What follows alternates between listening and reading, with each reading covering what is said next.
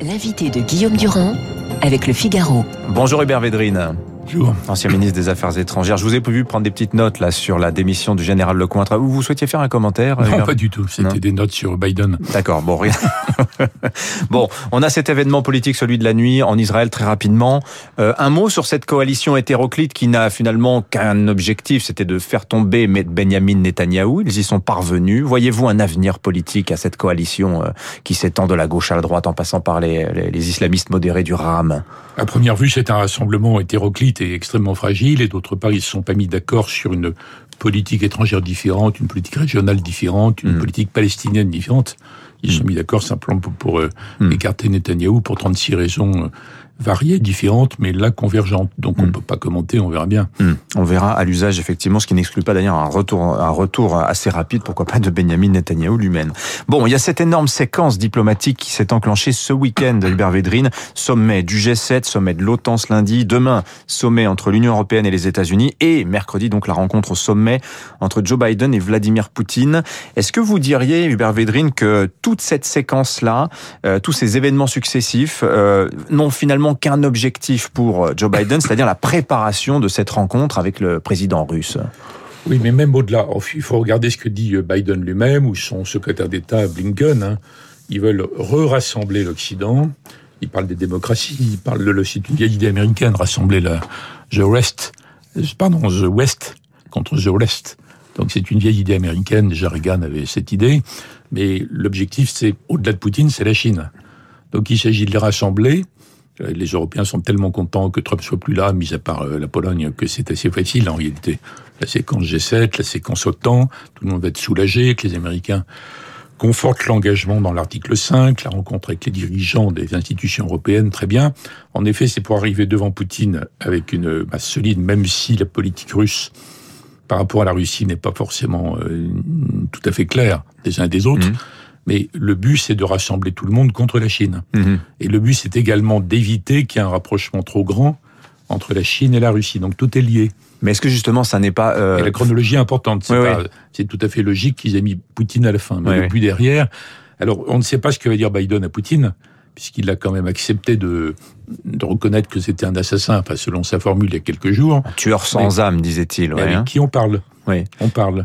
Mais alors justement, est-ce que ça n'est pas euh, flatteur pour Vladimir Poutine d'être placé sur le même plan que Xi Jinping?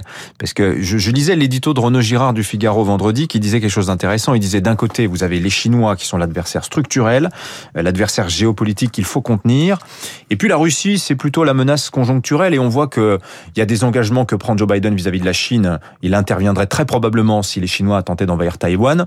On imagine mal les États-Unis faire de même si les Russes intervenaient par exemple en Ukraine. Euh, on voit aussi les Américains faire des petits cadeaux aussi à Vladimir Poutine, par exemple le chantier du gazoduc Nord Stream 2. Il y a plus de sanctions des États-Unis. Véritablement, est-ce que Ça, c'est un cadeau à Merkel plutôt. hein. oui, oui, mais c'est un petit peu les deux finalement. Ah, Autrement dit, il n'y a pas de guerre économique avec les Russes euh, pour les États-Unis. Oui, mais euh, il y aurait de couvre le vélo, hein, c'est-à-dire la politique étrangère normale, Mhm. les relations internationales, les rapports de force. Après, il faut des, des priorités. Donc la priorité numéro un pour Biden, comme ça l'était pour Trump et déjà pour Obama, c'est le défi chinois. Tout s'ordonne autour de ça. Alors, Biden, il commence par rassembler, euh, raccommoder les liens avec les Européens, parce que c'est quand même plus commode si les Européens sont contents de la ligne américaine. C'est ce qu'il fait sans aucune difficulté. C'est pas Mm. compliqué, les premières séquences, là, pour lui. Et donc, et par rapport à la Russie, c'est un peu plus complexe, parce qu'une grande partie des Européens, notamment tous les pays de, les gens de- d'Europe de l'Est, sont focalisés sur la menace russe. Oui, la Chine, ça leur paraît très loin. Au point d'avoir beaucoup plus peur de Poutine que de l'URSS autrefois, ce, que, ce qui me paraît incohérent, contradictoire. Il y a une psychologie comme si on avait perdu la guerre froide, ce qui est absurde. Donc là, il y a un petit jeu, et les Européens qui n'ont plus aucune politique envers la Russie, mis à part le président Macron qui avait tenté à juste titre une ouverture par rapport à Poutine, mais il n'y a pas eu de réponse parce que peut-être que Poutine est maintenant trop trop loin dans une ligne nationaliste, alors il n'attend plus rien des Européens, il ne s'intéresse qu'aux États-Unis. Enfin, ça, ça c'est une parenthèse. En tout cas, les Européens n'ont plus de politique autre que de détester Poutine. en. Mhm. Et là, ils, ils voient, à mon avis, ils attendent avec inquiétude ce que va dire euh, Biden, parce qu'il va évidemment reprocher à Poutine des tas de choses, il va le faire savoir, mais au-delà, il va parler de sujets communs. Mhm. Donc il va dire on a quand même besoin de parler ensemble pour reconstituer un cadre de sécurité en Europe. Mais quand il dit euh, Joe Alors, Biden, Il bouscule un peu certains Européens. Ouais, ouais, je comprends. derrière, il y a encore l'idée, je veux pas qu'il aille trop loin du côté chinois, vous voyez Tout Bah, s'enchaîne. Bah, justement, est-ce qu'il n'y a pas, quand il dit Joe Biden euh, aujourd'hui, euh, c'est les démocraties contre les autocraties, il met euh, Vladimir Poutine dans le même sac que Xi Jinping. Est-ce qu'il provoque pas ce qu'il voudrait éviter, à savoir de jeter les Russes dans les bras des Chinois, Hubert Védrine? Alors, s'il avait mis en avant uniquement l'idée mise en avant par Biden, non, pardon, Blinken, au Oui. début, hein, Blinken, s'il avait fixé comme priorité le sommet des démocraties, là, il s'enfermait dans ce que vous dites. On rassemble toutes les démocraties contre les autres. Là, il y a la question, est-ce que l'Inde joue le jeu Et qui sont les démocraties? Il y a un problème délicat pour faire la liste, mais en tout cas, c'était dirigé autant contre la Russie que contre la Chine. Mais c'est pas le cas. Il parle plus du sommet des démocraties.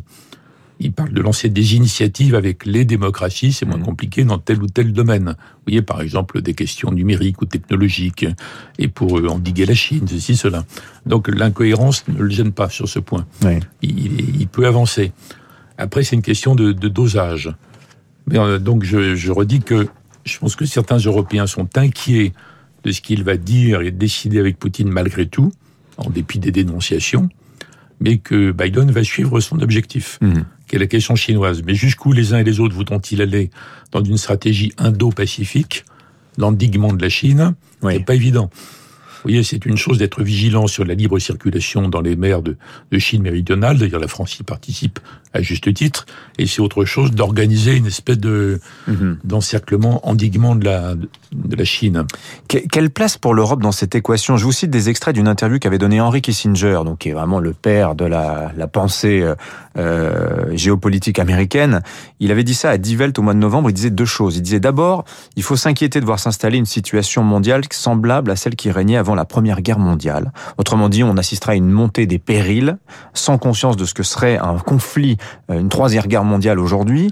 Et puis il dit aussi autre chose. euh, Kissinger, il disait que l'Europe n'aurait rien à gagner à adopter une ligne indépendante des États-Unis vis-à-vis de la Chine. Et là, évidemment, on pense à ce que dit Emmanuel Macron, qui parle d'autonomie stratégique. Qu'est-ce que vous en pensez, vous Alors d'abord, la, la remarque de Kissinger sur le premier point est très importante. Ça montre qu'il redoute non pas le retour à la guerre froide, Mhm. qui était restée froide, justement. Elle n'a pas éclaté. Oui. grâce à la dissuasion nucléaire mutuelle. Vous voyez, il redoute plus grave. Donc avant 14, où il n'y a pas de contrôle. Mais avant, on peut pas comparer parce qu'avant 14, les, les décideurs de l'époque n'ont pas l'idée qu'ils vont vers une guerre mondiale. Oui. Il n'y en a jamais eu et c'est impensable. Là, c'est complètement différent. Donc il a raison de le souligner. En tout cas, il souligne le côté pas complètement maîtrisé, euh, instable. D'ailleurs, le secrétaire général de l'ONU parle d'un monde chaotique. Pas au bord de la guerre, mais euh, non prévisible. Ça, c'est très important. Il faut avoir cet avertissement en tête. Bon, euh, sur le deuxième point, Kissinger, il parle en, En américain. en américain, bien sûr, en américain. Mhm. Et il a quand même fait partie d'un euh, de plusieurs générations d'Américains, lui ayant un, un talent tout à fait exceptionnel, hein, et qui ont toujours été réticents par rapport à la moindre expression d'autonomie européenne, même prudente, même amicale. Mhm. Les, Euro- les Américains, le système américano-otanien, on pourrait dire, a toujours vu ça avec beaucoup de Mhm. beaucoup d'appréhension. Même quand les discours français n'étaient relayés par personne, parce que c'est l'autre problème. Le discours français sur ce sujet n'est en général soutenu par aucun autre Européen, parce qu'ils n'en ont pas les moyens, ça leur fait peur, et Mhm. ils veulent continuer de protéger. Donc ils pourfont un risque qui est malheureusement hum, pas considérable, parce que moi je suis... Je soutiens les idées françaises, je les ai exprimées à mon époque. Les instituts du président Macron sont tout à fait positives, mais il y a une réticence européenne. Alors je vois pas pourquoi il a besoin de mettre en avant cette idée d'autonomie. Et il faut donc comprendre, on va dire, il parle surtout aux Allemands en fait. Parce Il parle- que les. Allemands vont dire oui, on est très content qu'il y ait Biden, on est tous derrière lui, vive les démocraties, etc., Oui. etc. C'est un mais, allié compliqué pour les Américains, les mais- Allemands maintenant. hein. mais on veut quand même garder notre politique commerciale Oui, bien sûr. avec la Chine. Le ménagement des Chinois. Oui. Donc Oui. derrière le mot autonomie, euh, stratégie, des choses comme ça, il y a, il y a cette idée-là. Hmm. Et moi, je crois au contraire qu'il il faut que les Européens gardent une certaine autonomie. Ils vont pas se mettre dans le camp chinois, ce serait absurde. Mhm. Qu'ils gardent une certaine autonomie. Non, mais il y a cette idée en Europe que, Hubert Védrine, il y a cette idée en Europe qui est, de toute façon, l'avènement de la puissance chinoise est, est inéluctable, mais on peut cohabiter avec un rival systémique dès lors que celui-ci euh, ne, me- menace pas de nous faire la guerre tous les quatre matins. c'est un peu L'émergence chinoise, c'est une évidente. On mmh. on va pas entrer en guerre pour empêcher l'émergence chinoise. C'est absurde. En plus, elle a déjà eu lieu. Vous voyez ça, ça va continuer. Mais est-ce qu'on garde une, une marge d'appréciation, une certaine autonomie? Après tout, c'est pas dans la compétence de l'OTAN. Mmh. L'OTAN, c'est pour la euro-atlantique. Donc c'est ça le jeu, mais ça on peut pas le dire, le, constater tous les deux ce matin. Il faut voir après la semaine, après, y compris après Poutine, finalement, qu'est-ce que Biden aura concédé aux Européens en termes d'ouverture relative vers une affirmation européenne plus grande, et qu'est-ce que les Européens vont en faire mmh. Parce que dans ces cas-là, il y a le blocage américain, il y a ce que veulent les Européens, au-delà des propositions françaises, qu'en général ils ne soutiennent pas. Il, quand même... il devrait en sortir quand même, même si c'est pas proclamé, mais si c'est prudent, l'idée d'une relative autonomie européenne, malgré tout. Hubert Védrine, à propos de l'OTAN, euh, je note que Joe Biden, il, avant de partir en Europe, il, il, avait publié une tribune dans le Washington Post dans lequel il, faisait, il, exprimait ses, ses volontés. Il parle ni de la Turquie en Méditerranée, euh, qui est un allié de l'OTAN quand même très compliqué, les Turcs. Il parle pas de l'expansion du djihadisme au Sahel. On est tout seul français face à cela et on est obligé de se retirer aujourd'hui vu les, relations, les, les relations compliquées qu'on a avec le gouvernement malien.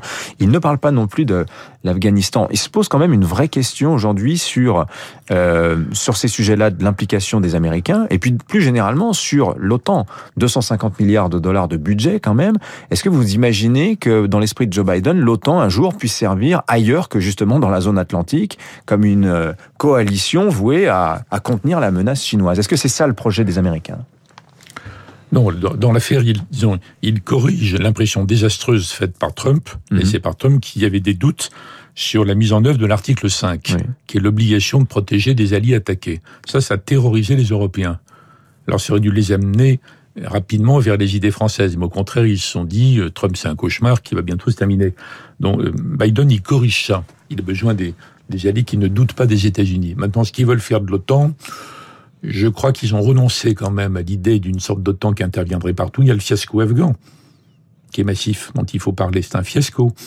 Pas la première opération visant à renverser le régime des talibans qui avaient abrité Al-Qaïda, ça s'était réussi. Mais la deuxième opération, on reste en Afghanistan, on va faire du nation building et on va transformer l'Afghanistan en pays du 21e siècle. C'était aberrant depuis le début, infaisable. Donc ça, c'est un échec complet. Ils n'ont pas l'air d'être dans ces dispositions. Donc ce serait plutôt, me semble-t-il, l'idée qu'il y ait un OTAN consolidé avec une confiance revenue et d'autres alliances hmm. dans le système Indo-Pacifique. Mais c'est pas l'élargissement de l'OTAN tous azimuts. Hmm. Mais dans la pensée américaine, oui, ils veulent un, un, endiguement de la Chine avec différents dispositifs que même coordonnent partout, comme d'ailleurs ça avait été le cas dans les années 50 avec Foster Dulles dans la, ce qu'on appelait la pactomanie, il y avait des pactes tout au long de, de l'URSS, en fait. Donc voilà, voilà l'idée générale. Le reste, la Turquie, pour les Américains, il, Erdogan est insupportable. Enfin, il pense qu'on peut pas se passer de la Turquie. Mmh. Ça, c'est une chose simple. Le Sahel, c'est un autre sujet. Le président Macron a 100 fois raison de lancer un avertissement, et pas qu'aux Maliens, à l'ensemble de ces régimes-là qui ne font pas ce qu'il faut. En réalité, la France ne peut pas porter seule euh, tout, tout cet mmh. effort. Et donc, on en revient à priorité endiguer la Chine du point de vue américain. Mmh. Peut-être grâce à quelques concessions de Biden dans les termes, mais on le verra après, une plus grande acceptabilité d'une affirmation européenne si elle a lieu. Donc ça renvoie aux Européens. Est-ce qu'ils vont vouloir euh, bénéficier de ce feu orange peut-être? Et est-ce que le président Biden va réussir à mmh. renouer quelque chose avec Poutine? On verra, en tout cas, la, on, suivra évidemment cette rencontre qui a lieu mercredi. Chaque mot sera pesé au trébuchet, ça on en est à peu près certain. Merci Hubert Védrine, ancien ministre des Affaires étrangères, invité de la matinale de Radio Classique. Dans un instant, la revue de presse de David